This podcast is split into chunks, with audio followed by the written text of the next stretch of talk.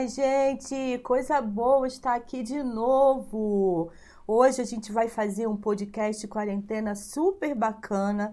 Eu tenho certeza que eu vou aprender muito por aqui, porque é um tema que eu não domino e eu tô sempre aberta. A minha ideia aqui desse podcast quarentena é literalmente tirar casquinhas, é poder aprender, é trocar conhecimento. Então, assim, acho que conhecimento é tudo na vida da gente, é tudo que a gente precisa. Por isso que eu insisto em fazer o podcast Quarentena, que continua aí com esse nome, né? Podcast Quarentena. Mas é isso, eu ainda estou em casa, aqui, ó, na rede com Sheila, não tem uma rede balançando, infelizmente.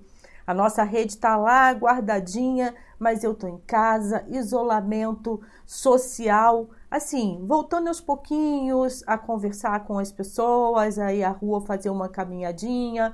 Eu, pelo menos, estou mais ou menos nesse nessa vibe, vamos dizer assim, né? Quem está chegando aí pela primeira vez aqui no canal, na Rede com Sheila, saiba que a gente tem um site, que é o naredeconcheila.com.br. Temos várias redes sociais que você encontra aqui na descrição né, do vídeo. E também esse canal, que era o Cultura NF, que aí a gente renomeou e que é o Na Rede com Sheila, que faz o podcast Quarentena, que é quando a gente convida gente bacana para interagir com a gente, para trocar informações, conteúdos.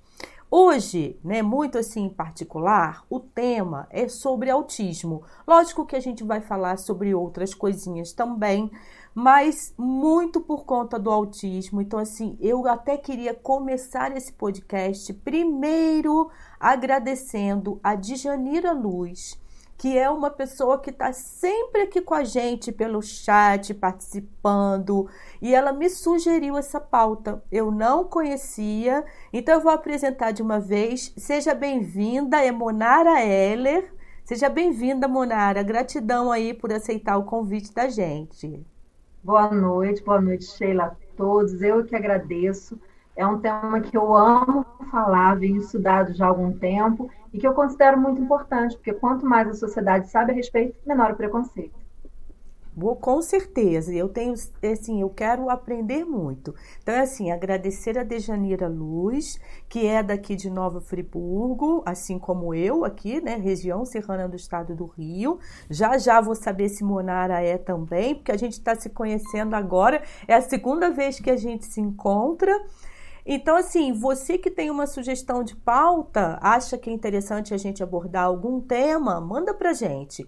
Quem é, ficar conhecendo aqui o canal, né, depois desse vídeo, você acessar todos os outros vídeos, o nosso site, vocês é, verão que a gente aborda todo tipo de tema. Tem cultura, aí fala saúde. Saúde para mim também é cultura, é, tudo é cultura né? Então, aqui não tem. É, se for um assunto polêmico, vamos trazer para cá também. Se for para ajudar, como ela falou, né? É importante a gente ter informação para poder falar a coisa certa, entender cada ambiente, né? Cada situação. Então, assim, entre em contato com a gente, pode sugerir pautas.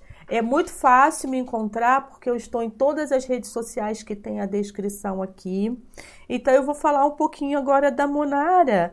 A Monara Heller, ela é, é ela é professora, pedagoga, psicopedagoga clínica institucional, atua como psicóloga, trabalha com intervenção ABA, que é a análise do comportamento aplicada e ela vem se dedicando incansavelmente a estudos sobre o transtorno do espectro, espectro autista, o TEA, que é o autismo. Então, como não é um assunto que eu domino muito, hoje eu acredito que eu vou escutar mais do que falar. Mas se eu tiver alguma perguntinha, eu vou levantar o dedo assim para você poder é, me ajudar a esclarecer algumas coisas, né? Você está em Nova Friburgo, Monara? Isso, eu sou friburguense, né? Cresci, me desenvolvi, trabalho aqui. E trouxe aqui para a região serrana um pouco mais sobre a análise do comportamento aplicada, que é uma ciência e um modelo de intervenção é muito conhecido em outros países. No Brasil chegou já há algum tempo, mas é mais conhecido no Sul, em algumas áreas do Brasil e no Rio de Janeiro tem vindo agora mais recentemente. E trazendo um pouco mais para a Serra com alguns colegas, né? Que legal. Você, inclusive, é cofundadora do grupo TEAR. É TEAR ou TEAR? Não sei. TEAR. Isso. TEAR. TEAR, é... junto com a Caroline Reis e a Lúcia Reis. É, é, já era uma angústia nossa, Caroline e Lúcia trabalham com a parte de pedagogia terapêutica, e era uma angústia nossa perceber que as pessoas com TEA recebiam um, um atendimento, mas as famílias ficavam sem informações. Então, nós criamos um grupo para que as famílias possam se encontrar, dividir experiências, tirar dúvidas e juntos lutar por alguns direitos das pessoas com autismo. Um deles, por exemplo, foi conquistado é, graças à participação, inclusive, de um pai que também é vereador e participa do grupo, instituindo a Semana do Autismo em Nova Friburgo, que tem sido assim uma, um, um ato muito importante para a conscientização sobre o transtorno. Quando é a semana do autismo? Eu não sei. É sempre circundando o dia 2 de abril, que é o Dia Mundial de Conscientização do Autismo. Então, em Nova Friburgo, agora nós temos uma lei que, circundando essa data, é feita uma semana de eventos por diferentes secretarias e instituições para promover a conscientização sobre o transtorno. Ah, correto, legal. Isso acontece em outras cidades? Você tem ideia? Se sim, também sim. tem no, nós não temos assim, não tenho conhecimento de uma semana instituída, mas em outras cidades do Brasil são feitos eventos para comemorar essa data, enquanto uma data de conscientização, né? Porque muitas pessoas, Sheila, não sabem o que é autismo. E o autismo não traz marcas sindrômicas, né? Então, por exemplo, a síndrome de Down, você consegue perceber algumas é, características físicas. O autismo ele não traz isso. Então, muita gente não sabe o que é autismo, né? Tem gente que me pergunta assim: ah, são aquelas pessoas que ficam batendo com a cabeça na parede? Ou são aqueles gênios que a gente vê no filme? E eles não entendem, né? Que o autismo ele é uma, uma desordem neurológica, tá? Que afeta basicamente as habilidades sociocomunicativas. Então, a pessoa pode ou não, não desenvolve ainda fala sem um tratamento, ou desenvolve essa fala, mas é deficitária, e por isso tem dificuldade de socializar, né? E a segunda característica do transtorno é o fato de haver um interesse restrito e um comportamento repetitivo, estereotipado. Então, a gente vê é, o autismo, a gente diagnostica a partir do comportamento da pessoa, mas não traz uma característica. Então, isso gera muito preconceito.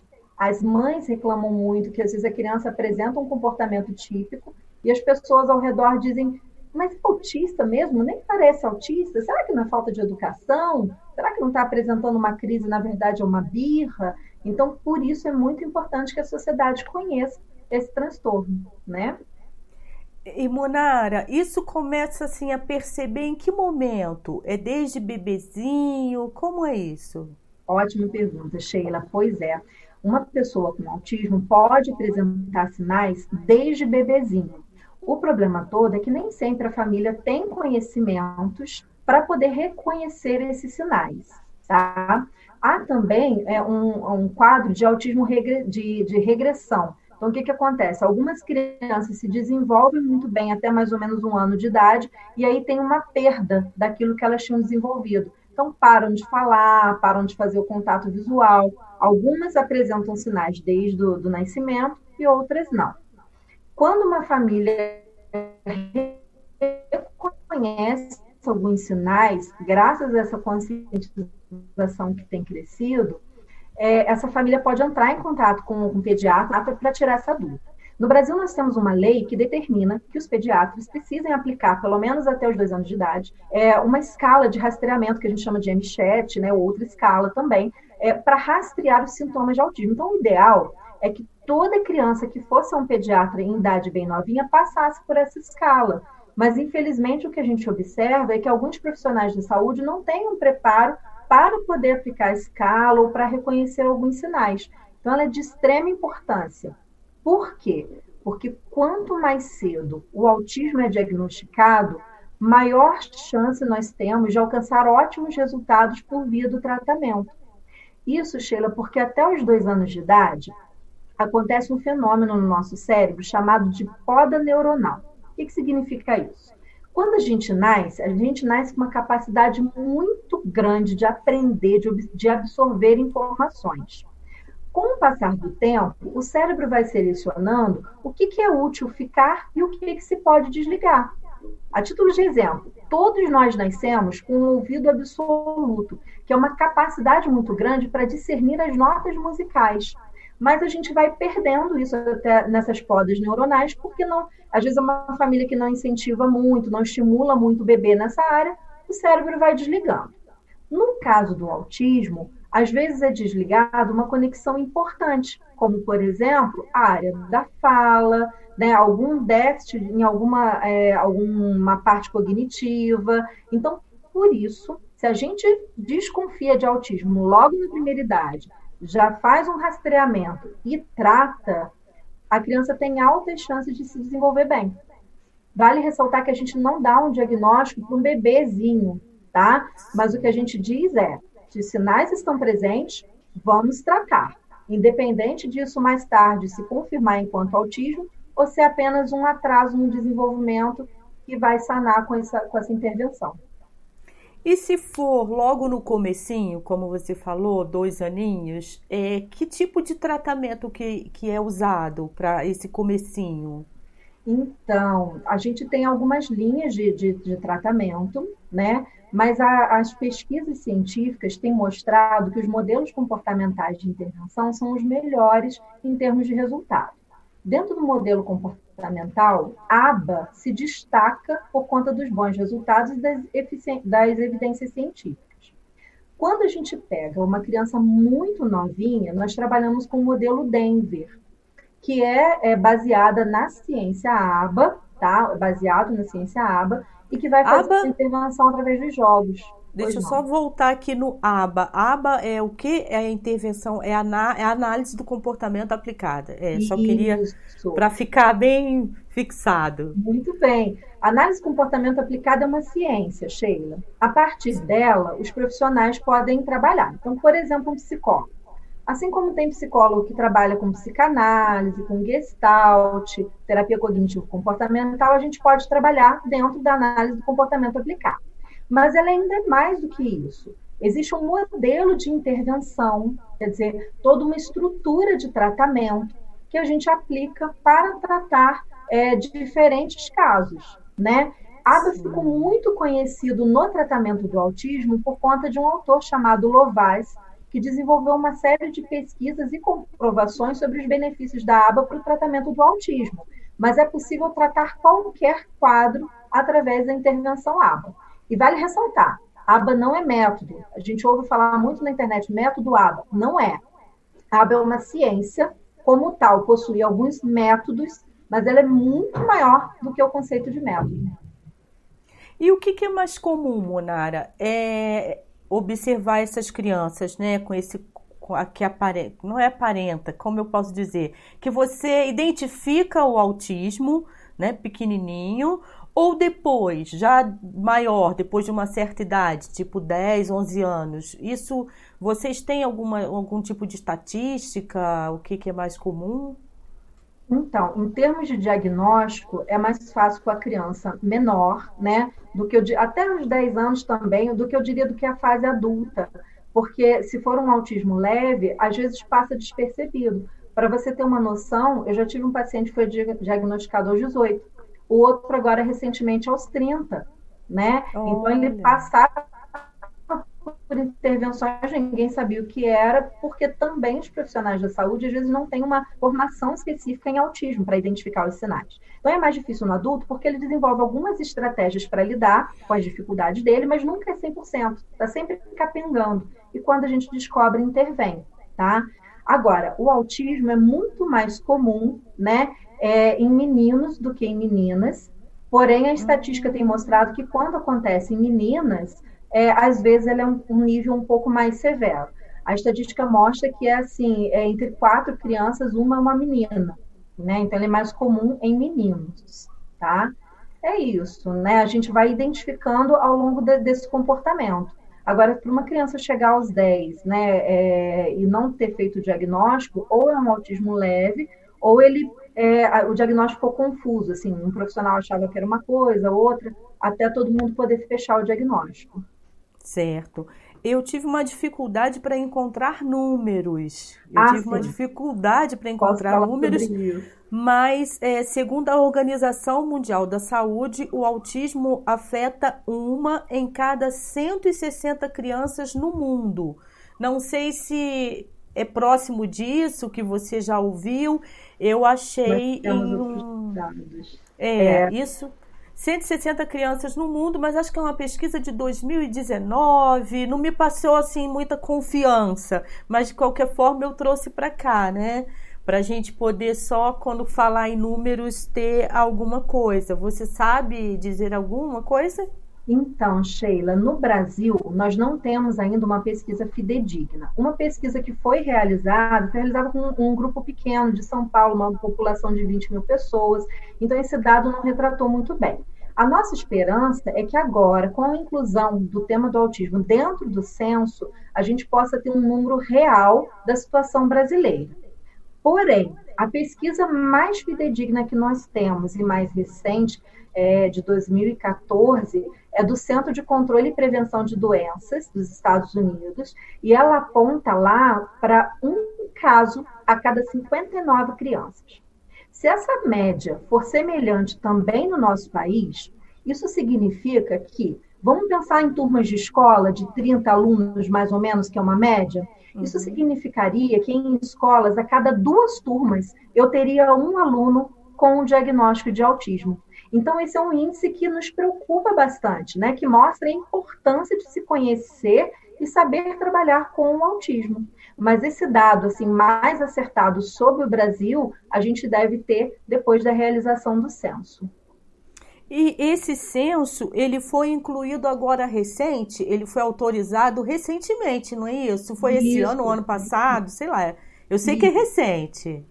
Isso, é bem recentemente. Então, ele ainda não entrou em pesquisa nenhuma, ele vai entrar na próxima.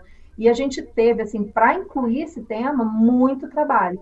Foram muitos ativistas, de, dentre eles, inclusive, o Marcos Mion, né, que é pai Isso. de um adolescente com autismo, é, atuando, lutando para que isso fosse incluído no censo.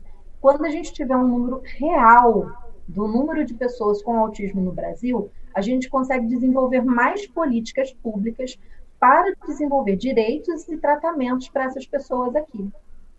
Ah, legal. Inclusive, eu achei nessa pesquisa falando né, que o Senado aprovou essa lei que é Romeu Mion, que é batizada com o nome do filho, né? Mais velho do apresentador, apresentador Marcos Mion, é, que é um dos ativistas e tal. E aí fala da carteirinha, né? Porque agora tem uma carteira nacional de identificação do autista, que eu acho que beneficia, se eu não me engano, são as famílias eu, eu coloquei isso aqui em algum lugar. Ó, familiares de crianças, adolescentes ou adultos autistas que passam a ter prioridade de atendimento em serviços públicos, privados e, em especial, nas áreas de saúde, educação e assistência social. Uma conquista e tanto, né? Nossa, gente, pensar, pensar que isso não acontecia é até estranho, né? É, na verdade, a pessoa com autismo já tem uma série de direitos. O problema era a comprovação. Imagina a gente numa fila de banco, numa fila de loteria, e chega uma mãe com uma criança que não apresenta sinais nenhuma, uma criança que é igual ao filho de qualquer outra, e ela simplesmente entra numa fila é, preferencial. Essas mães muitas vezes se queixavam de que as pessoas diziam que ela estava se aproveitando de uma situação, que ela não tinha direito de estar ali, e ela tinha que ficar explicando que essa criança tem autismo, passava por dúvidas e tudo mais. Então, como não tem uma característica física, essa carteirinha ajuda essa mãe a garantir os direitos dessa criança, né? Então, assim, realmente uma grande conquista. Muito legal. E aqui em Friburgo já tem algum? Que órgão que pode expedir essa carteirinha? Como é? É, isso daí ainda está sendo mais organizado. Algumas famílias estão com algumas dificuldades, mas é, isso deve ser até mais divulgado muito em breve, né? Ah, é porque eu achei assim muito interessante, é legal que seja uma lei, mas estamos no Brasil e toda lei precisa ser efetivada, né? Só a lei lá no papel é muito bacana, é um avanço, como você falou, mas as, a, eu acredito que as famílias tenham urgência nisso. É, né? o primeiro passo, e aí recebe toda a orientação mais acertada, é justamente é, conseguir junto ao médico esse diagnóstico por escrito para aí sim poder correr nos órgãos públicos e conseguir tudo isso. Existe já o uso de uma fitinha, e aí é bom alertar, uma fitinha de girassol. Então, se a gente encontrar alguém na rua com uma fita de girassol, essa fita já indica que essa pessoa tem algum tipo de deficiência. Mas ela não é uma comprovação, uma vez que qualquer pessoa pode ter acesso a essa fita. A carteirinha é um documento mais acertado, comprovado, Quer dizer, não vai chegar uma mãe e dizer, não, eu acho que meu filho tem autismo, então ele tem os direitos. Essa carteirinha é uma documentação que comprova é, essa presença do transtorno. Mas o primeiro passo para a família é ir ao médico e conseguir esse diagnóstico. Não pode ser achismo, não pode ser acho que tem, né? Ai, perfeito. E aqui em Friburgo, como é isso? É, você que está atuando assim em grupo de apoio também, e esse trabalho é feito muito na PAI? Tipo, se eu tenho algum alguma criança na família que eu percebo isso, o primeiro caminho seria levar para para a PAI, seria isso? É, o, o ideal é passar primeiro pelo pediatra da própria criança, né? E conversar. Por quê? Porque esse pediatra, se for um médico que acompanha essa criança, ele vai ter uma noção sobre como está se dando esse desenvolvimento. Tá? Então, tirar a dúvida direto com o pediatra. Sim. A PAI é sim um local que as famílias podem procurar, mas depende muito. Então, assim, tem família que prefere ir direto a um neuropediatra, né? Então, assim, também é uma outra busca e é o profissional que vai fechar melhor esse diagnóstico, né? O neuropediatra.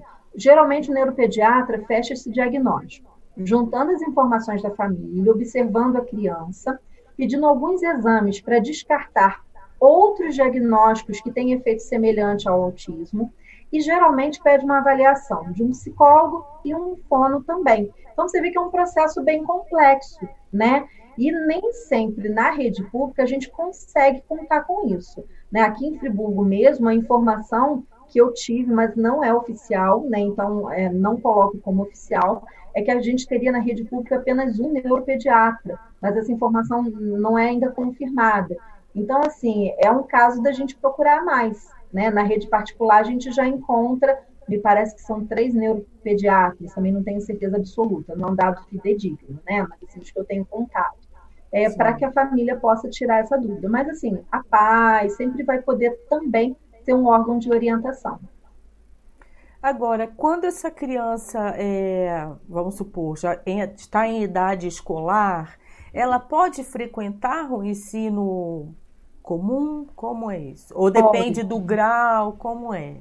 Pode, pode sim e deve. É importante para a gente trabalhar essa socialização e tudo mais. Mas é lógico, o autismo ele varia muito em termos de grau em termos de característica. O que, que significa isso? A definição que eu dei é, equivale para todas as pessoas com autismo, mas cada pessoa é diferente da outra. Então, a gente vai ter pessoas que não fazem contato visual, outras que fazem contato visual que parece atravessar a pessoa. Tem uns que não vão expressar sentimentos, os outros já agarram o tempo todo, né? Então, as características são diferentes. E o nível também tá? Então, quando uma criança com autismo vai para a escola, é preciso fazer um estudo do qual nível de ajuda aquela criança precisa. A gente tem crianças que conseguem acompanhar a turma, precisam de uma atenção individualizada do professor, mas consegue caminhar junto com a turma. E a gente tem crianças que precisam de mediadores. E é aí que é a grande polêmica, né? É, a gente sabe até hoje que tem escolas que simplesmente não oferecem ou recusam matrículas, o que é proibido por lei, né? É, dizendo que não podem pagar por esse mediador, né? Então, é uma outra luta das famílias conseguir esse, esse profissional que vai dar apoio a essa criança. E além disso, Monara, a gente está aí nesse momento de pandemia, então agora minha cabecinha quase que deu um nó, né? Porque além de toda essa questão com as crianças que estão aí no dia a dia, já há várias situações para serem levadas em conta por conta de estarem em casa, estudando em casa. E nesses casos das crianças com autismo, nossa senhora, né? Pois é, tem sido uma reclamação das escolas, né, uma dificuldade dos profissionais. Caramba. É, o ensino muitas vezes já precisa ser adaptado para essa criança, o currículo, o modo de ensinar, as atividades. Online fica ainda mais evidente a necessidade de adaptação. Mas o grande problema é que é, a gente não percebe os profissionais com uma formação específica para o autismo. Né? Então, assim, não se vê na formação do professor uma cadeira específica que vai dar informações para ele. Então fica muito difícil, às vezes, o professor, né, a escola, saber exatamente como criar material, criar aula para essa criança com autismo. E é difícil também para os pais, né?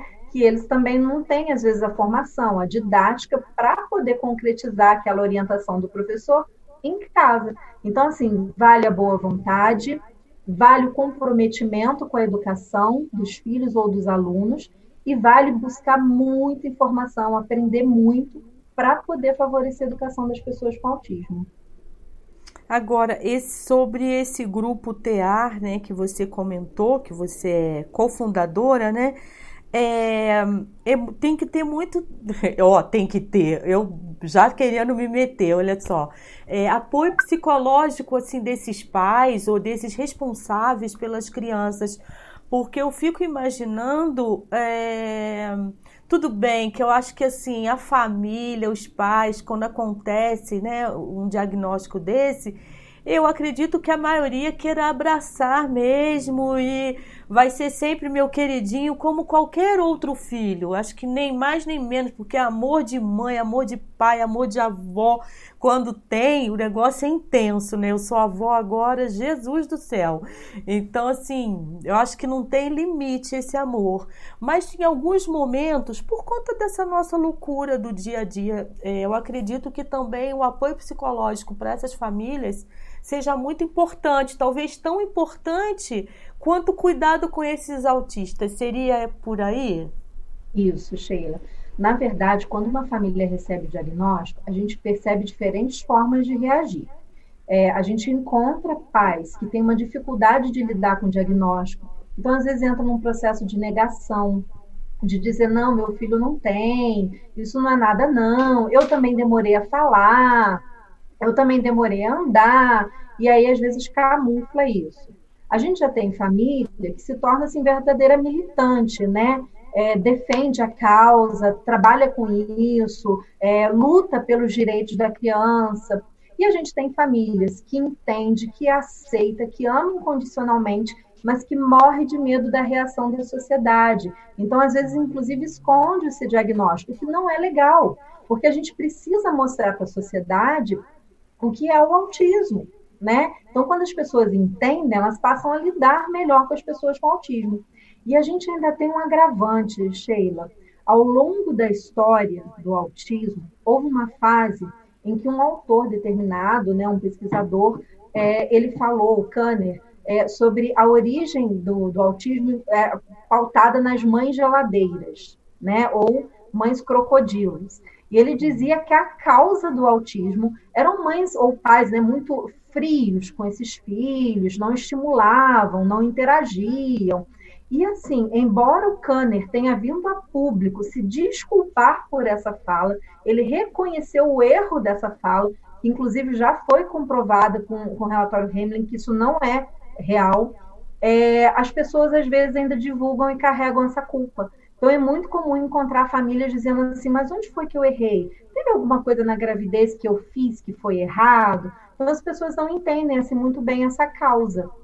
E aí é que esse apoio às famílias é muito importante, para que a gente explique que não, não é culpa dos pais, não é culpa de uma, da família, e que isso, o autismo não é motivo para vergonha, para nada disso. Então, é muito importante essa, essa descoberta da família, essa socialização, esse abraçar né, dessa criança, dessa pessoa com autismo.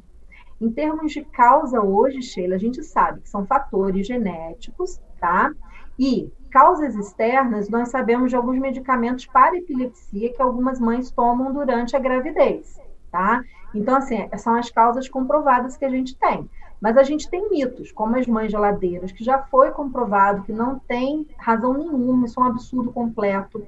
É, vacina causando autismo, também isso é um mito, é mentiroso. Já se confirmou que o pesquisador que desenvolveu isso, a pesquisa dele era furada e pautada em interesses de desenvolver novos tipos de vacina. Havia todo um plano que ia é, engendrar bastante dinheiro ali. Tanto é que esse autor foi desacreditado, as pesquisas foram desacreditadas, né? Então, assim, mas esses mitos às vezes continuam, né? Principalmente porque as pessoas dizem assim: nossa, está aumentando o número de autismo, tem alguma coisa contaminando o ambiente. Não, a gente não tem uma certeza disso. O que a gente sabe é agora os profissionais estão ficando cada vez mais é, gabaritados para fazer essa avaliação. E as famílias estão é, conhecendo cada vez mais é, os sinais de autismo. Então, o nosso número aumenta porque o diagnóstico, o número de diagnósticos aumentou. Mas isso significa que o mundo está conhecendo mais sobre o transtorno. Não necessariamente que de um ano para cá deu um boom e virou uma epidemia. Não significa isso. Engraçado você falar isso, né? Quer dizer, engraçado não, mas assim, eu, enquanto você estava falando, eu estava exatamente pensando e na minha cabeça eu achava o contrário, que antigamente tinha mais, parece que eu observava mais.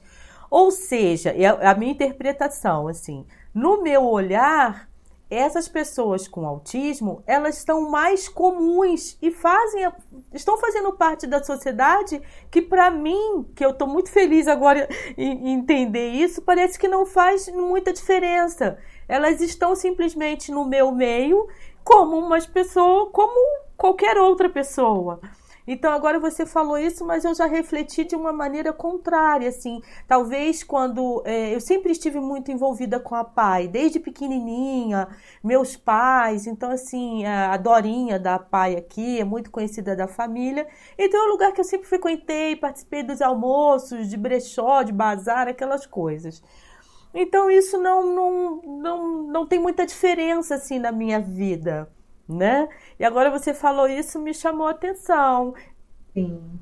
É, a gente vê um número de casos crescendo cada vez mais, tá? Olha. Mas justamente por isso, as pessoas estão mais em alerta, então identificam no filho mais facilmente. E os profissionais estão conhecendo mais sobre o transtorno, então o diagnóstico é mais fácil. Para você ter uma ideia, quando eu me formei na faculdade de psicologia, eu aprendi que o autismo seria um caso mais raro. Uma vez ou a outra apareceria um. E logo que eu comecei a trabalhar, um dos meus primeiros pacientes tinha autismo. E aí começou uma chuva, assim, vinha um atrás do outro. Isso, inclusive, não é um dado oficial, tá, Sheila? Mas nós que trabalhamos muito diretamente na frente do tratamento com autismo aqui em Friburgo, aqui na Serra, na região serrana, a gente percebe um índice muito grande de diagnósticos de autismo. O censo vai poder dizer melhor se isso é uma condição geral e é uma percepção nossa, ou se uhum. realmente é fato que a nossa região serrana tem um índice maior. O que parece ser verdade, porque médicos de outras regiões comentam que boa parte dos pacientes vem da serra. Parece que está muito mais concentrado do que em outro lugar. Se isso for fato, que a gente ainda não sabe, o censo vai poder dizer melhor, isso pode ser explicado pelo fato de que nós viemos mais ou menos do mesmo povo, dos colonizadores daqui, e fatores genéticos podem ter sido mais combinados entre nós, né? Porque a gente cresce, casa com alguém daqui e tudo mais. Então, assim, principalmente aqui na nossa região, é muito grande o número de pessoas com autismo, né? Agora, Monara... Desculpa, pode falar. Não, pode falar. Não, só me chamou a atenção uma coisa interessante que você falou, que você disse assim, para mim é comum, está no meio de nós, né? E algumas pessoas não entendem isso e às vezes não sabem lidar com as pessoas com autismo. Eu costumo dizer que uma pessoa com autismo é como se fosse uma Ferrari. Sabe aquele carro Ferrari? Né? Tem uma série de habilidades especiais para muitas coisas. O problema é que o mundo é uma estrada de chão. E se você põe uma Ferrari numa estrada de chão, esburacada, ela não anda muito bem. Já nós, neurotípicos, somos um fusquinha, né? Então, às vezes, a gente não tem certas habilidades que eles possuem. Mas põe um fusquinha na estrada de chão, caminha muito bem, né? Então, qual é o propósito, por exemplo, da terapia? tapar alguns buracos do chão, alertar essa sociedade, preparar o ambiente em que essas pessoas estão inseridas para lidar com eles, mas não dá para tapar todos os buracos e asfaltar essa estrada. Então a gente mexe um pouquinho no carro também, né? Suspende um pouquinho, põe um pneu melhor. Então a, a intervenção vai fazer justamente isso: trabalhar com a pessoa com autismo e com seu com seu redor, né? Com seu ambiente, orientando as pessoas a como lidar com elas. Né? Elas têm muitas vezes uma percepção muito grande de estímulos do ambiente, por isso apresentam inclusive transtornos sensoriais, né? O Jô Soares tem uma história muito interessante, o filho dele já é falecido, mas né, tinha o diagnóstico de autismo e tinha ouvido absoluto, uma habilidade que nós não temos. E ele conta que uma vez levou o filho ao jogo e o filho né, se incomodou, fez aquele comportamento típico. E ele perguntou, filho, o que, que foi? Ele falou, a torcida está gritando errado, está gritando em nota tal, tem que ser em nota tal. Né? Então, às vezes, eles têm uma habilidade muito grande que às vezes a gente não tem. Né? Então, a gente não pode olhar para a pessoa com autismo como incapaz.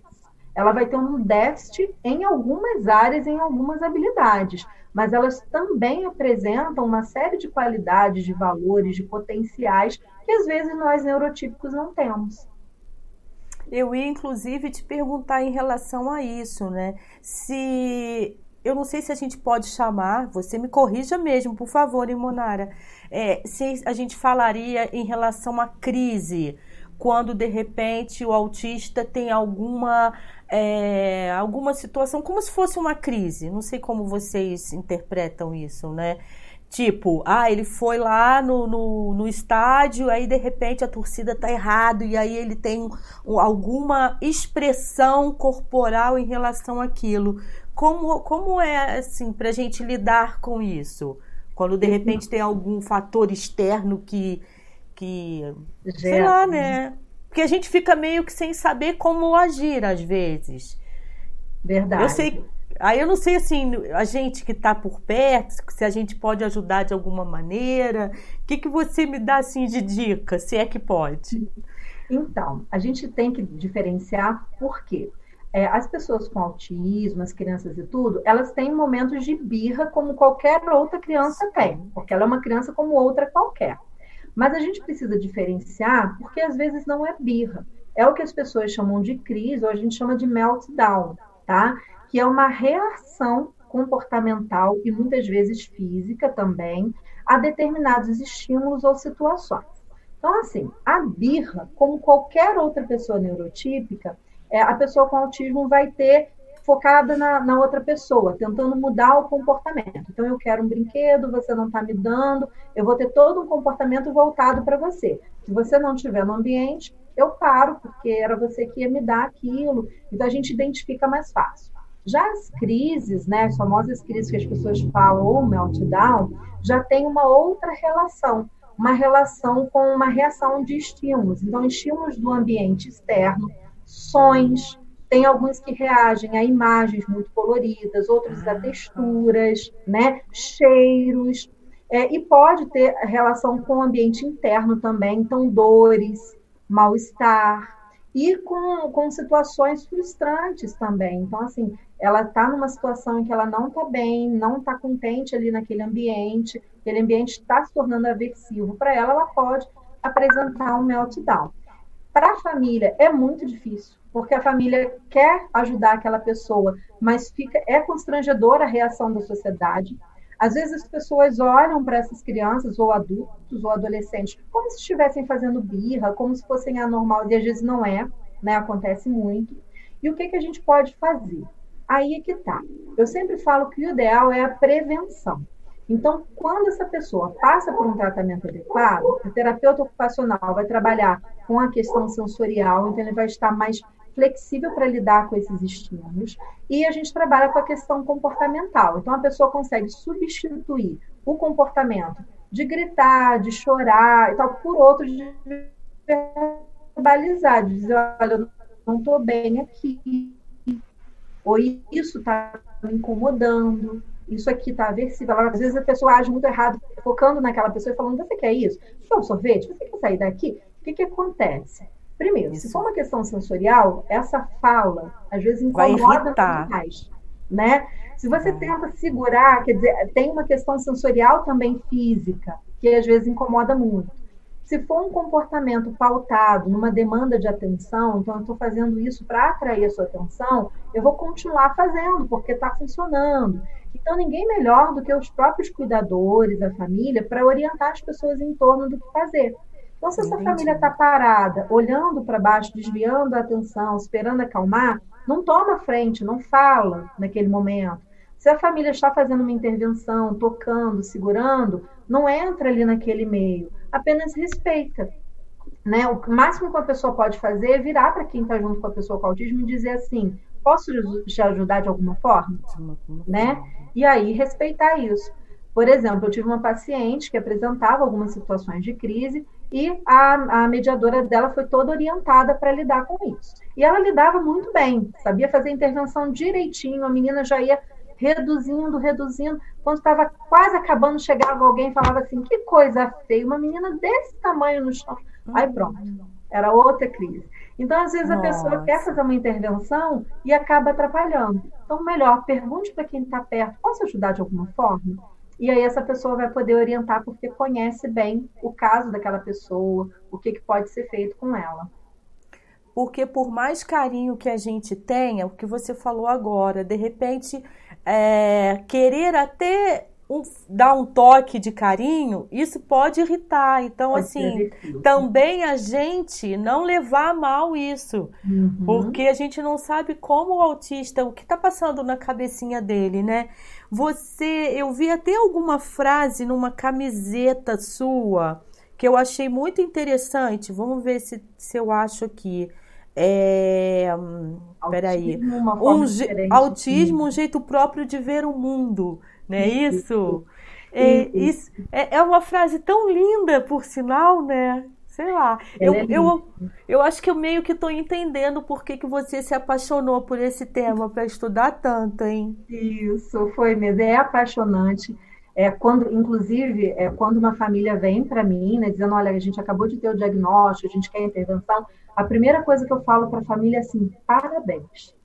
Porque a sua família agora conta com uma pessoa extremamente especial que vai ensinar muita coisa para vocês. É uma pessoa que tem um cérebro fantástico, uma mente fantástica. Então, assim, parabéns por ter essa pessoa na família de vocês, né?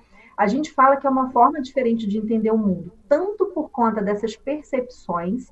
Então, assim, tem uma percepção diferenciada. Já tive paciente de virar e falar assim: que, que barulho é esse? E eu não tinha prestado atenção em barulho nenhum. E eu tinha que me focar muito para perceber que tinha aquele barulho. Então, às vezes, eles percebem estímulos do ambiente que a gente não nota, né?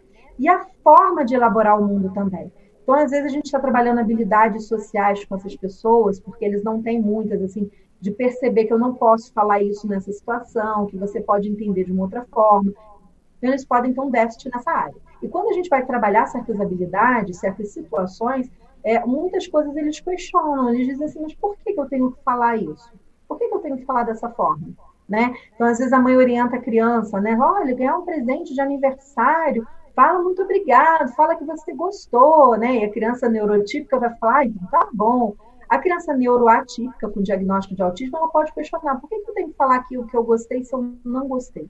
Eu minto para essa pessoa, né? Então, assim, às vezes ela tem uma forma, um olhar diferente sobre a nossa forma de funcionar. E aí é com, com intervenção, com tratamento, é mostrando para ela a reação das pessoas, né? Ou como as outras pessoas funcionam, é que a gente consegue chegar num chão comum. Mas é um olhar extremamente fascinante. Legal. Agora eu vou te fazer uma pergunta, assim, é, curiosidade mesmo, como eu te falei, né? Não conheço a é, profundamente aqui o tema. É, um autista, ele pode namorar, ele pode casar, ter filhos, né? Constituir família? Então, assim, nada a priori o impediria, mas assim, o que vai depender. Que depende é de, de cada um, né? Lógico, é. depende do grau, né? Isso. Pois é, é o nível que cada pessoa apresenta, né? Nisso daí. Eu chamo mas... atenção para aquela série Atypical, que mostra muito bem esse comportamento né? E a série que eu amei assistir, que é Amor Dentro do Espectro, que é fantástico, porque são pessoas com diagnóstico é, passando por encontros, conhecendo as pessoas. E aí a gente vê a dificuldade de socialização, a ansiedade que isso gera nessas pessoas e tal. Então, assim, é possível, tá? Eu já conheci pessoa com autismo que chegou a se casar, a gente tem vários, né, se casam, trabalham, têm filhos e tudo mais, mas vai depender muito desse nível de autonomia para lidar com essas questões, né? Então depende muito do diagnóstico, do quanto essa pessoa recebeu tratamento, né, e tudo mais. E aí destaco também, por exemplo, o filho da Fátima Quantes, que é um outro renome, tá? E o Edinho, né, que é o filho dela, foi diagnosticado com autismo severo, passou por intervenção ABA e hoje tem uma vida completamente igual a de qualquer outra pessoa. Então ele conseguiu vencer todas as dificuldades, as defasagens, os comportamentos em excesso, para hoje ter uma vida muito produtiva socialmente. Então é possível, mas depende muito do, de cada caso e do que acompanha. Porque às vezes a gente tem uma pessoa com autismo, mas ela tem um déficit intelectual muito grande, tem uma outra comorbidade. E grande parte das pessoas com autismo tem uma comorbidade com outro quadro qualquer, né? Então isso é muito comum. Isso também eu ia te perguntar, né, em relação à questão de falecimento, né? Alguma tem alguma doença que está extremamente ligada, que é identificada em relação ao autismo? A gente tem assim muitos é, transtornos que aparecem junto, tá? Nada assim do tipo, é, ah, né, que gere uma causa de morte, assim, mas é possível. Então, assim, as pessoas com autismo são pessoas como nós. Podem Sim. vir a desenvolver câncer, podem vir a desenvolver uma outra doença. Agora, o que, que é muito comum? Distúrbios do sono. Não todos, mas boa parte desenvolve, tem que fazer um tratamento para a qualidade desse sono. Doenças intestinais. Então, por isso, muitas precisam, inclusive, de uma dieta especial, passada por nutricionista, porque essa doença intestinal gera uma irritabilidade, um mal-estar que altera esse comportamento. Ansiedade, TDAH é comum.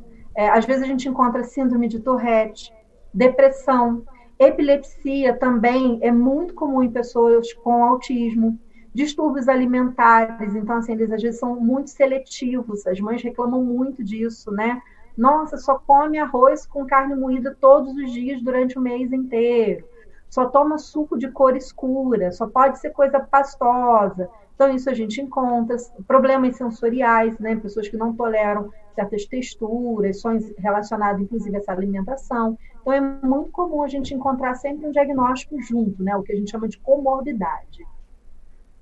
Inclusive, você falou de alimentação, né? Hoje, na minha pesquisa, para entender mais um pouquinho, para saber, eu vi que em São Paulo uma pizzaria atendeu um autista quando a mãe ligou pedindo que queria uma pizza, mas que tivesse só borda. Você leu isso? isso Você viu?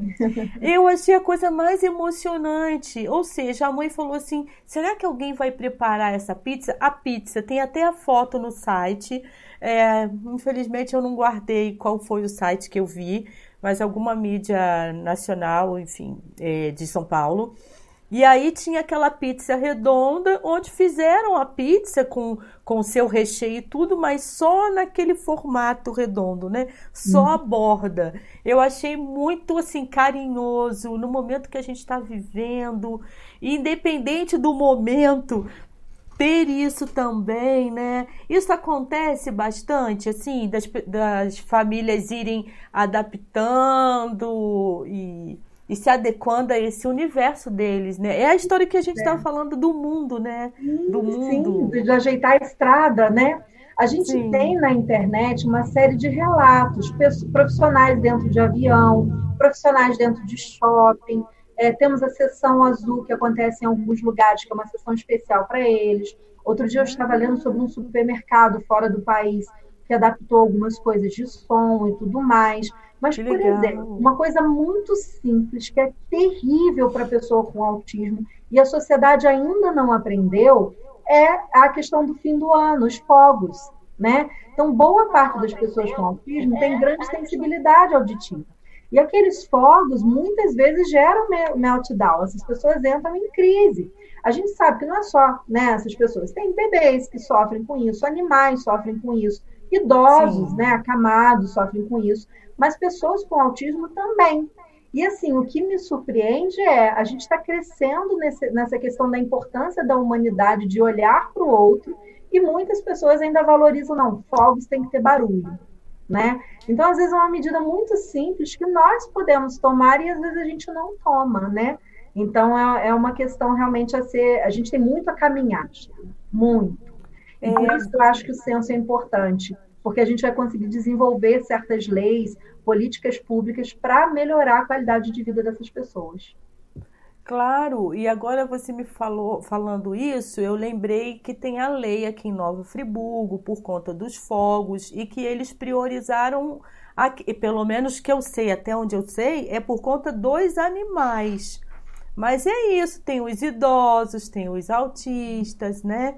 É, até vou pesquisar depois para saber se falam muito só dos animais, mas enfim, se a gente é, se tem alguma coisa que fala do, do autista também.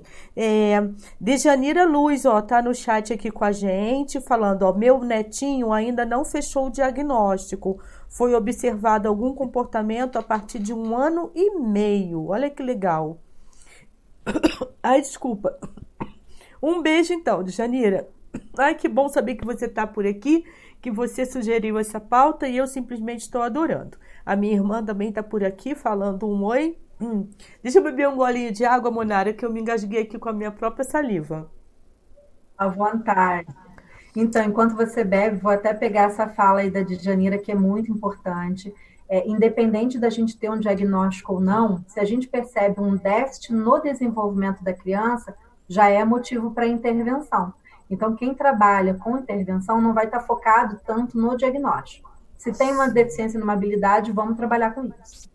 Muito legal. E assim, eu acho que todo mundo da família ajudar a perceber isso, né? A gente tem que estar muito muito atento assim a qualquer a qualquer situação. Eu acredito, não sei o que você acha, deve ser mais difícil diagnosticar, fechar esse diagnóstico mesmo quando se é adulto, né? Deve Sim. ser mais complicado porque a gente está vivendo tanta coisa que você perceber que aquilo não, não seria muito normal, de repente é o quê? No contato com um psicólogo, numa terapia que aí descobre? Sim. Isso. Por exemplo, eu tenho atendo um caso, né, que ele tem uma outra questão, então passou por médicos a vida inteira, mas nunca se foi identificado. Quando eu comecei a tratar, e aí eu comecei a perceber quando a gente trabalha com autismo, a gente já consegue, desenvolve um olhar clínico, a gente já consegue perceber algumas questões no comportamento dessa pessoa. E aí eu fui investigando a fundo, levantando os dados, inclusive com a família, e ficou muito claro o diagnóstico. E aí eu conversei com o médico, porque é sempre um médico que fecha o diagnóstico, né? Conversei com o médico da pessoa, e aí o médico analisando todos esses dados que nem sempre chegam para ele, porque a mãe não vai notar, a família não vai notar, nossa, tal comportamento, né? Então, assim, o médico foi fechando esse diagnóstico realmente. Então, é complicado, mas a gente encontra muito. Inclusive, às vezes a gente atende uma criança, mas por ser uma questão genética, você sempre tem um outro parente na família que às vezes tem. E às vezes o pai ou a mãe tem e não sabe. E aí, quando a gente começa a atender a criança, a gente vai orientando a família, vai falando: olha, sabe esse comportamento, esse, esse, é típico. Aí eles começam assim: hum, eu também tenho isso. E aí é que muitas vezes desperta para esse diagnóstico também. Entendi. Agora, além de você né, ter esse trabalho, não, antes de eu mudar, deixa eu só falar em relação ao grupo. Parece que você também é, participa de um grupo que é o Conduzir. Também tem a ver com o autismo ou não? Já é um outro trabalho seu?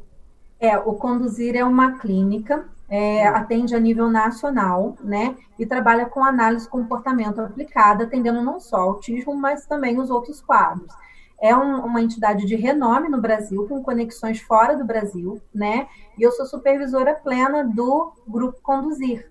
Então, o Grupo Conduzir vindo para a região serrana, o que é assim, uma grande novidade, um grande apoio para as pessoas que possuem é, conhecem né, alguém com autismo. É uma oportunidade de um tratamento de qualidade e estruturado, né? Com, com os maiores profissionais que a gente conhece, com boa formação, né? Então, eu fiquei muito contente de trazer essa parceria para cá, justamente pela possibilidade de aferir uma maior qualidade ainda no tratamento dessas pessoas.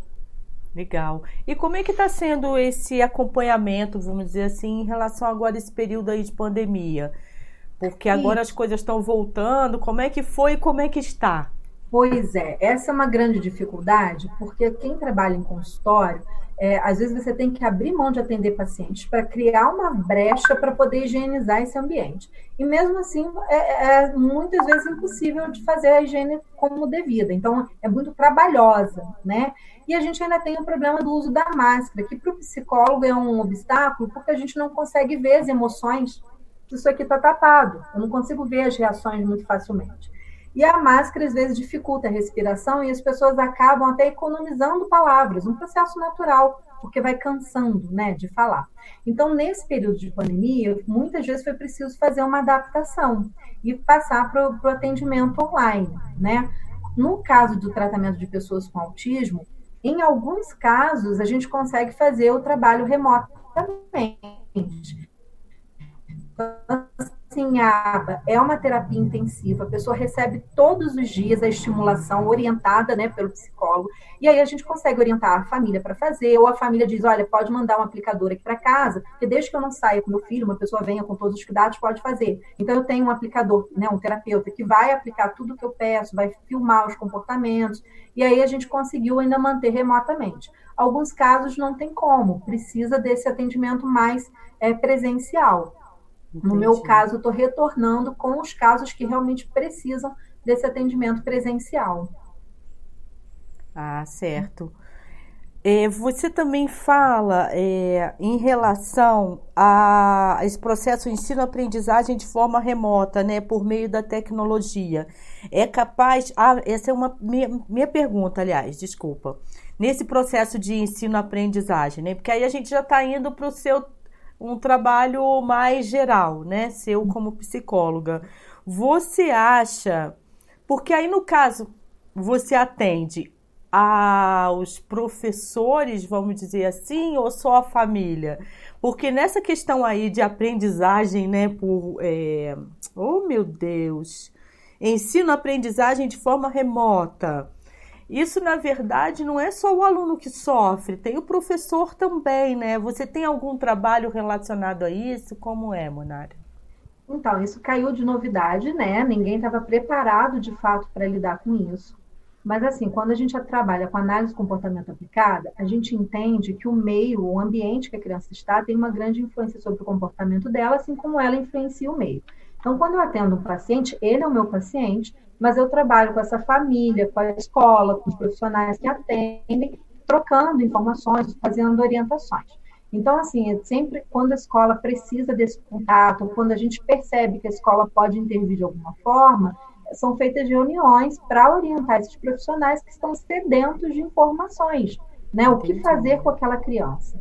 Antes do ensino remoto acontecer, uma série de adaptações já eram necessárias e eu costumo trabalhar em parceria com a escola.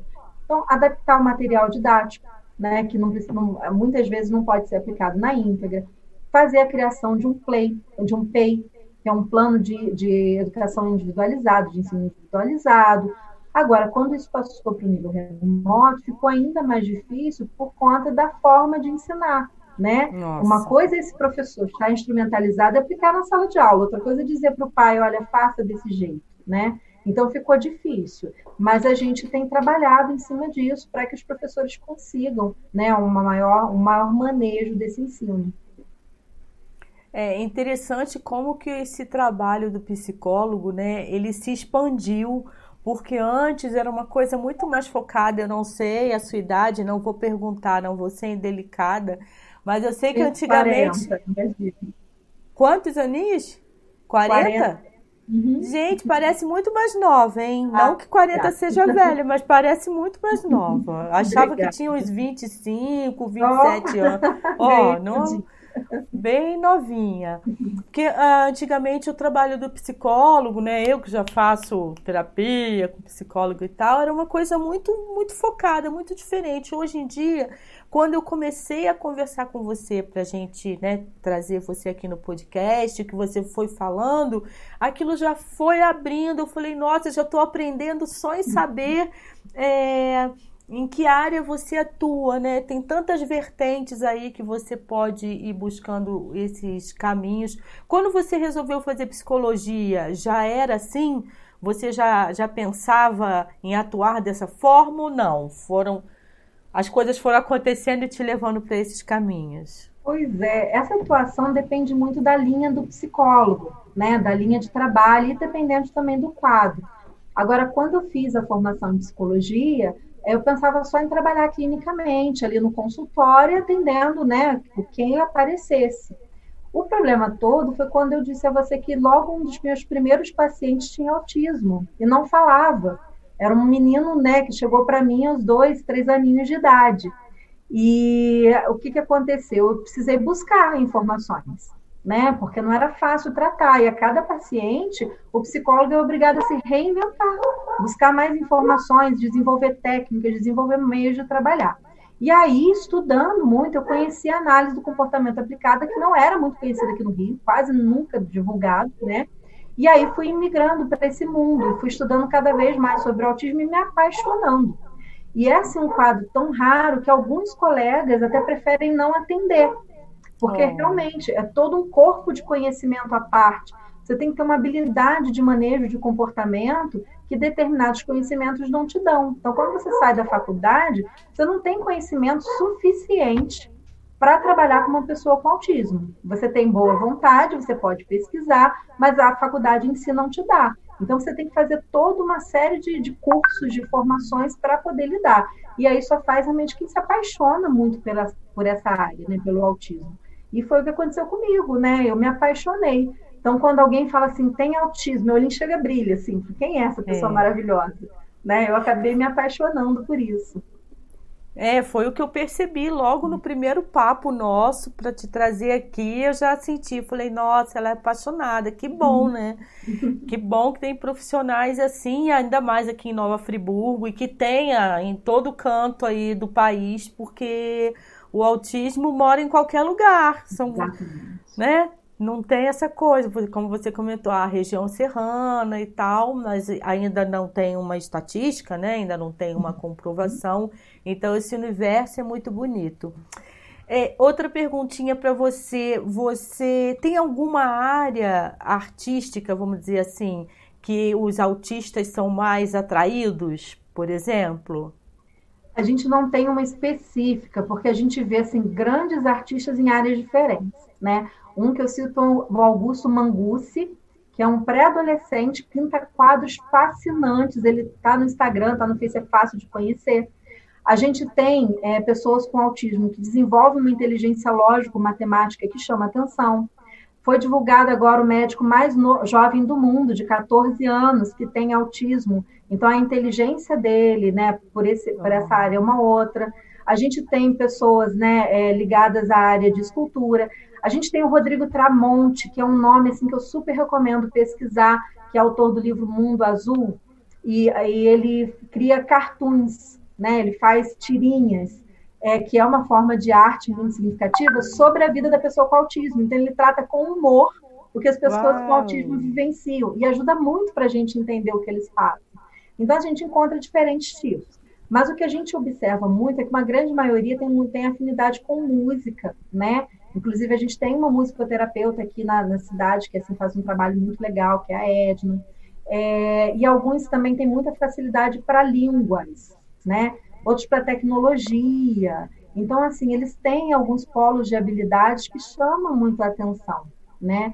Algumas pessoas com autismo têm uma tendência maior para pensar por imagens. Então, são pessoas que às vezes são ligadas mais a essas ideias, né? mais para esse lado de arte.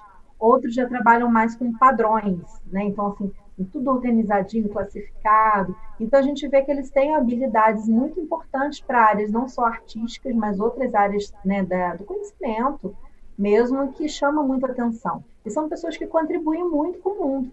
Né? A gente tem a Temple Grandin, que é uma zootecnista de renome nos Estados Unidos, o próprio governo faz consultoria com ela, é, e ela dá cursos e divulga isso, e ela tem né, o transtorno de, do espectro autista, e é um renome ali, porque ela consegue ver coisas que às vezes outros profissionais não conseguem ver, não conseguem perceber. Então, eu acho que a grande arte deles está nesse olhar. Então, mesmo que não se manifeste uma forma artística, musical, pintura, mas o olhar que eles têm sobre o mundo. Acho que essa é a maior forma de arte da, da, da pessoa com autismo. Ah, certo. É. Então você me respondeu assim, não tem, um, não tem uma área onde se destaca mais. Todas as áreas e aí a coisa vai muito além da nossa capacidade, né? E tem gente que fica achando que eles são especiais e inferiores, e pelo uhum. contrário, são espe é, especiais, mas no sentido de que são superiores a gente. Imagina um matemático, ou ah, imagina, é demais, muito legal. Até eu vou te pedir, é, Monara, para depois você me passar esses nomes, ah, porque tá. aí eu posso divulgar nas minhas redes, né? Quem são, ah, tá. enfim. Lógico que se a gente pesquisar, a gente vai encontrar muita Sim. gente por aí, né? Sim. E algumas, até informações falsas, né? Que alguns falam, ah, tal famoso tinha, às vezes não tem comprovação. Agora, o que é importante ressaltar é, nós temos algumas pessoas com autismo com altas habilidades que se destacam nesse campo do conhecimento. Mas a gente também tem pessoas com autismo com uma defasagem, uma deficiência intelectual, tá? Sim. Então a gente não pode colocar eles sempre como gênios ou sempre como deficitários. O importante é que realmente todos eles têm algo muito bom a acrescentar ao mundo, né? Com certeza. É isso que eu falo, Monara. Assim, não sei se eu tô falando besteira, mas assim, eles são como a gente, porque a gente também tem coisas que a gente tem muito conhecimento e tem coisas que a gente não conhece. Por exemplo, né, sobre autismo, eu já estive, como eu te falei, né, frequentei a APA e, e bastante tempo, mas nunca estudei, nunca pesquisei, não é o tipo de matéria que eu estou sempre lendo, né? E não é uma coisa assim muito comum. E aí, de repente, então, não, por isso que eu tô falando deles serem especiais, porque nós, né, eu, eu entendo que cada um de nós é especial, Sim. né? Eu tenho habilidades que você não tem, você também, né, tem habilidades que eu não tenho, e o mundo é feito dessas diferenças, né? Eu não sei onde foi que eu li isso, não sei se foi em material que você me mandou, que tem assim, é do Boaventura Souza Santos. É, Temos o direito né? Temos o direito de ser iguais quando a nossa diferença nos inferioriza, e temos o direito de ser diferentes quando a nossa igualdade nos descaracteriza. Outra coisa muito, uma reflexão muito linda, né? Isso, eu divulguei até no Instagram, um outro material ah. para ser publicado também. Essa frase do Boaventura Souza Santos, eu acho que ela é fantástica, porque ela diz assim: é, todos temos que ter esses direitos iguais, mas isso não significa que nós temos que ser iguais, né? Tanto é que o objetivo, por exemplo, do tratamento não é fazer com que uma pessoa com autismo seja como um neurotípico, seja exatamente igual a gente, haja no nosso padrão. Não é esse o objetivo. É que ele possa ser o melhor que ele mesmo pode ser, dentro da vida dele, dentro da história dele. Né? Então, ele tem o direito de ser diferente nas características dele, e quando e ele tem direito de ser igual no sentido de ter os mesmos direitos, de ter acesso ao respeito, é, à vida em sociedade. Então, eu gosto muito dessa frase porque define é, muito bem isso, né? Ai, muito lindo. Então foi lá no seu Instagram que eu li. Eu anotei aqui, mas como eu fui pesquisando várias coisas, já não sabia dizer. Monara, eu adorei aqui nosso papo. Nossa, foi super gostoso, assim, um Ai, aprendizado bom. e tanto.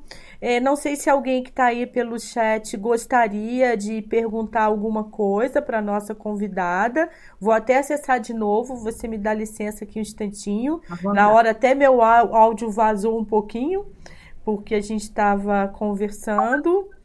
A Dejanira está falando, ai, maravilhoso saber dessa novidade. Então, quem está assistindo, porque a gente está pelo YouTube, mas depois o áudio tá no Spotify. Então, assim, quem gostou desse conteúdo, eu vou pedir aí para compartilhar, né? Vamos compartilhar coisas. A gente gosta de, de besteira, de rir, é, de música, mas a gente também gosta de informação como essa, né? necessária para a gente entender o nosso mundo, a gente tem que entender o mundo do outro, porque a gente não está sozinho, nosso mundo, a gente não vive numa bolha, né? A gente precisa trocar isso. É, você gostaria de acrescentar mais alguma coisa, Monara? E eu acho que travou um pouquinho a Monara. Vamos ver se volta. A Monara deu uma travadinha aí no seu vídeo, estava perguntando, não sei se você ouviu, se você gostaria de acrescentar mais alguma coisa. Não, eu queria agradecer, na verdade, a oportunidade, parabenizar esse trabalho, porque, como eu disse, quando as pessoas conhecem mais sobre o autismo, se a gente tem uma pessoa com sinais na família, a gente consegue dar esse suporte, dizer, olha, vamos para um tratamento, vamos procurar mais sobre isso. Se a gente não conhece, mas conhece no dia a dia, a gente passa a tratar de uma forma diferente, a respeitar a diferença dessas pessoas. E a gente faz isso quando a gente fala de autismo, quando a gente conhece o autismo. Então, é ter essa oportunidade que a gente está tendo, parabenizar muito o seu trabalho e agradecer muito a oportunidade de vir aqui falar. Ah, imagina, foi ótimo. Agradecer a Djanira Luz mais uma vez, porque ela me passou essa sugestão de pauta. Eu, na hora, não, vamos lá, vamos conversar com a Monara. É, a Djanira até está falando, muito obrigada, Monara, muito obrigada, Sheila, foi muito esclarecedor. A Monara é uma profissional muito competente e tranquila. É, gostei muito de te conhecer, prazer ah, enorme, ah, assim. Obrigada. Então hoje a gente fica por aqui, esse podcast quarentena, que hoje foi muito mais light, foi gostoso, embora um assunto bastante sério, mas eu acho que você explicou de uma forma assim muito bacana, tranquila, para a gente entender que faz tudo parte aqui, né, desse mundo. É, tem aqui, tá, gente? Eu deixei na descrição do vídeo o seu Instagram tá, ah, Monara? O link para o seu Instagram. Lá. Perfeito. Isso. Tem mais informações e se alguém tiver mais alguma dúvida, quiser entrar em contato, vai ser um prazer também. Isso, para participar desses grupos, né? Tanto o TA uhum. quanto o grupo, qual é o nome do outro? O conduzir, né? Vir a conhecer conduzir. também sobre Isso. o grupo conduzir, com certeza. Exatamente. E eu vou pedir a Monara para me passar esses nomes, né, desse, dessas pessoas autistas. Enfim, ela vai ficar à vontade para me passar sempre conteúdos é, que você quiser, que achar interessante, que eu vou compartilhar nas minhas redes. Porque a minha rede, eu falo, é, as minhas redes sociais são todas públicas. Uhum. É tudo público porque eu gosto de publicar e é amigo, não é amigo, você vai lá e olha e desfruta daquele conteúdo. Porque eu acho que eu vim a esse mundo para poder compartilhar informação. Não gosto de ficar com a informação só para mim, não. Agradeço a todo mundo que escutou, que esteve com a gente, que ouviu, que vai compartilhar, quiser deixa comentários, até quem de repente, sei lá, por algum motivo, ah, não concordo com isso, compartilha com a gente, porque a gente não tem que concordar com tudo, ou, ou enfim, fale do seu momento de vida, né, Monara? A gente está aqui para aprender, né? E se não troca, a gente não vai aprender como, se não é, tiver a troca, né? Então eu vou terminando por aqui hoje dizendo o seguinte: estava escutando uma música antes da gente vir para cá, né, ao vivo, que falava sobre foco, força e fé. Então eu me despeço de vocês falando assim: fui! Agora eu vou então. Um beijo, Boa Manara. Beijo, tchau. Tchau, tchau.